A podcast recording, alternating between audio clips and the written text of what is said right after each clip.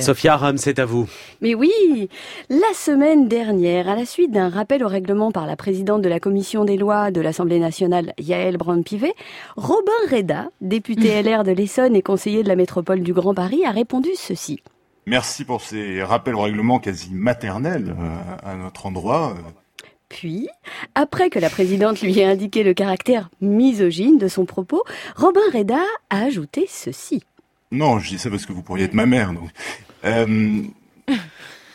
Alors oui, j'avoue, ma première réaction a été une envie soudaine de l'aider à quitter ce petit sourire d'adolescent méprisant par une baffe de nature à lui décrocher définitivement la mâchoire, par exemple.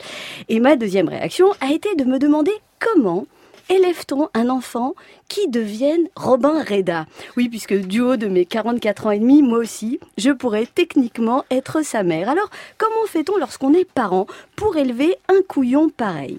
Comment fait-on pour engendrer un jeune trouduc ayant autant d'assurance et aussi peu d'éducation? Comment doit-on s'y prendre techniquement pour produire cette morgue guape, cette morne guape qui trimballe ses 26 ans, sa mèche molle et ses yeux de veau dans une commission parlementaire avec la couardise d'un abruti capable de confondre toute forme de rappel au règlement par sa présidente en exercice avec le sermon d'une maman barbante à qui il finira par proposer, et je n'invente rien, de prendre quelques stupéfiants pour se détendre.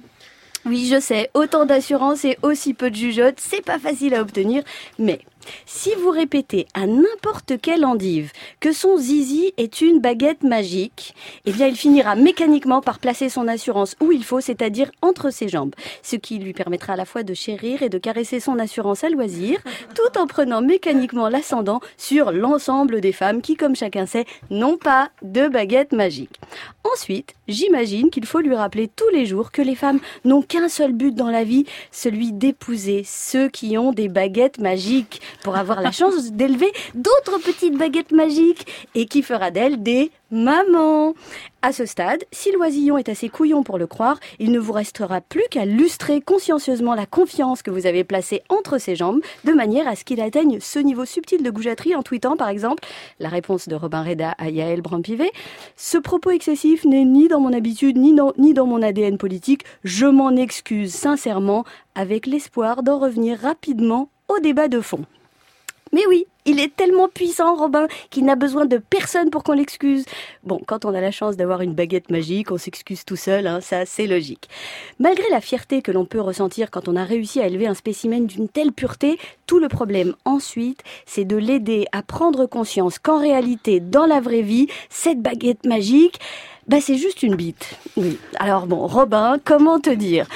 Si la commission des lois t'es plus chez ta mère, personne ne sifflera la fin de la récré et personne ne te demandera d'arrêter de jouer avec ta baguette magique, mais simplement de respecter le règlement d'une commission parlementaire. Merci Sophia Aram. Euh, tout a été dit. Marlène Schiappa par euh, Sophia sur le sujet. Vous voulez ajouter un mot? J'ai pas de commentaire.